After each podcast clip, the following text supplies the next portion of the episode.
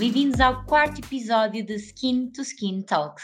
Hoje, tal como nos últimos episódios, queremos aproveitar este momento de introdução para partilhar convosco mais informação sobre este podcast. A primeira informação que queremos partilhar é sobre a duração deste projeto.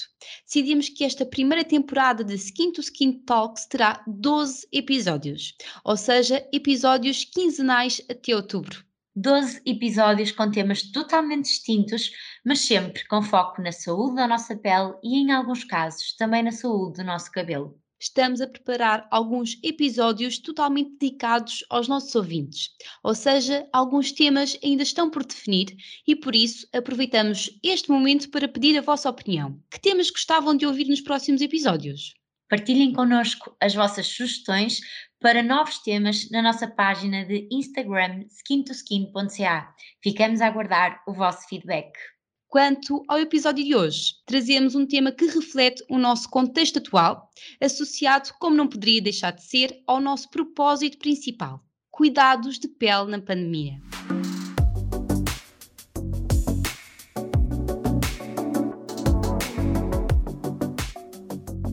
A pandemia provocada pela Covid-19 mudou praticamente tudo nas nossas vidas: vida social, teletrabalho, hábitos e práticas comuns e até mesmo os nossos cuidados diários. Mas as mudanças no nosso dia a dia não ficaram por aqui em todo o mundo, a utilização da máscara de proteção facial, a lavagem das mãos com frequência e o uso de álcool gel tornaram-se práticas indispensáveis e a melhor forma de prevenir o contágio. Vamos agora perceber e esclarecer o que algumas destas medidas fundamentais causam na nossa pele e como podemos e devemos atuar de forma a prevenir estes danos. Começamos pelas mudanças nas mãos. A verdade é que o, ato de lavar as mãos com muito mais frequência e o uso de álcool gel são essenciais para evitar o contágio deste vírus, mas por outro lado causam um impacto negativo na nossa pele.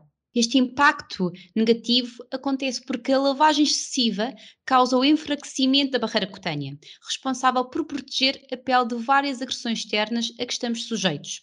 Ao mesmo tempo, o uso constante do álcool vai intensificar este problema. Para esclarecer o conceito que a Sara acabou de falar, a barreira cutânea possui um papel muito importante no organismo. Além de manter a proteção contra agressões externas, esta barreira impede a perda de água e, consequentemente, previne a desidratação. Tudo graças à sua estrutura. A barreira cutânea é composta por células da camada mais superficial da pele, designada como camada córnea, e substâncias que unem essas células, como ceramidas, colesterol e ácidos gordos.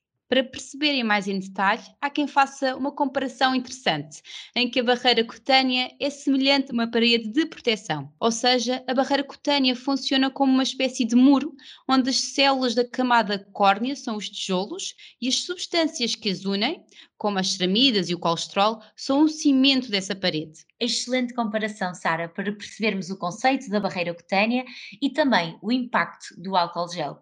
Na verdade, este é responsável por remover a componente lipídica que se encontra na superfície da nossa pele, tornando a barreira da pele mais fraca e mais danificada. Ao reduzir a proteção natural da nossa pele, o álcool gel pode provocar ressecamento das mãos e maior sensibilidade. E por tudo isto, após lavarmos ou desinfetarmos as mãos, é fundamental o uso de hidratantes que ajudem a repor ou reconstruir a barreira cutânea. Exatamente. Aqui o importante é escolher ou optar por um creme de mãos que seja reparador, ou seja, que contenha na sua fórmula ativos hidratantes, como ácido hialurónico, glicerina e ceramidas, e desta forma que fortaleça a barreira de proteção da pele. Para concluir este tópico, deixamos uma recomendação para usar depois de lavar e desinfetar as mãos. CeraVe creme mãos, um creme reparador de rápida absorção que hidrata e repara profundamente a pele, constituído por ácido hialurónico e três ceramidas essenciais. Passamos agora para outro tópico fundamental: o uso de máscara de proteção facial. Como todos sabemos, durante a pandemia, a máscara tornou-se um acessório indispensável no nosso dia a dia. É inegável que a máscara de proteção é fundamental para evitar o contágio deste vírus, mas existe um lado menos positivo com a utilização da máscara. A saúde da nossa pele pode ficar afetada na região que se encontra tapada. A verdade é que o uso constante da máscara provoca mais calor, mais umidade e mais fricção na zona que se encontra protegida, o que pode levar a um aumento na produção de sebo. Neste ambiente semi-oclusivo, quente e úmido, o sebo produzido não é saudável e pode ocorrer a proliferação de bactérias. Como resultado, podem aparecer na zona do queixo e maxilar lesões ou imperfeições como borbulhas e comedões característicos da acne. Foi exatamente por este motivo que durante a pandemia surgiu um novo conceito que provavelmente já ouviram falar. Estou a falar do conceito maskne. Mas para quem nunca ouviu falar deste termo, maskne surge da associação ou da soma de dois conceitos, máscara e acne. Ou seja, de forma simples, maskne é o nome que se dá ao aparecimento de acne induzida pela máscara de proteção facial. Este conceito é também apelidado pelos dermatologistas por acne mecânica. Representa o desenvolvimento de imperfeições acneicas pela exposição prolongada de uma força ou fricção sobre a pele. Neste caso, corresponde à fricção causada pela máscara. Exatamente. E outro ponto ainda importante de reforçar, e porque também falámos disto em detalhe no segundo episódio deste podcast, é que com o aumento da temperatura, aumento da umidade e da própria transpiração nesta zona da oclusão, pode levar também à alteração do microbioma cutâneo, fundamental para uma pele saudável. Sem dúvida. Talvez agora que já explicamos em detalhe o que é a máscara, seja o momento ideal de partilharmos algumas dicas de como prevenir e até atenuar esta problemática. Queres começar por algumas dicas ou sugestões, Sara? Claro. Então, para começar, usar produtos de limpeza suaves, mas indicados para controlar o aumento da oleosidade. Aplicar então este produto de limpeza de manhã e à noite é fundamental. Outra dica: escolher cuidados hidratantes com ativos que permitam a correção e prevenção das imperfeições, como por exemplo ácido salicílico, lipodroxiácido enxofre ou ácido glicólico.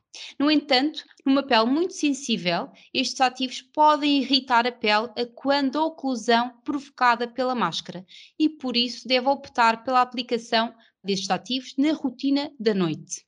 Exatamente. E como sugestão complementar, mas igualmente importante, substituir sempre a máscara quando esteja úmida ou lavá-la frequentemente quando optamos pelas reutilizáveis. Beber muita água e escolher uma alimentação equilibrada. E por último, para prevenir e tratar a máscara, recomendamos um produto que hidrate, proteja a barreira cutânea e ao mesmo tempo previna o aparecimento de borbulhas, como por exemplo Normaderm Phytosolution Cuidado Diário com ácido salicílico e bífidos probióticos.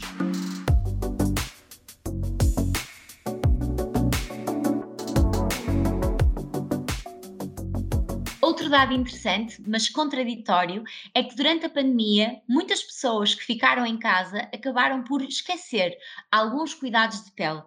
É importante reforçar que os cuidados de pele são cruciais em todos os momentos da vida, inclusive durante a pandemia, período de quarentena ou até de isolamento. Na realidade, este isolamento social pode estar relacionado com o aumento de algumas problemáticas de pele, devido ao stress e ansiedade na vida das pessoas. E pode refletir-se, por exemplo, no agravamento da acne e aumento da sensibilidade cutânea. Isto deve-se também ao facto da pele ter uma ligação com o sistema nervoso.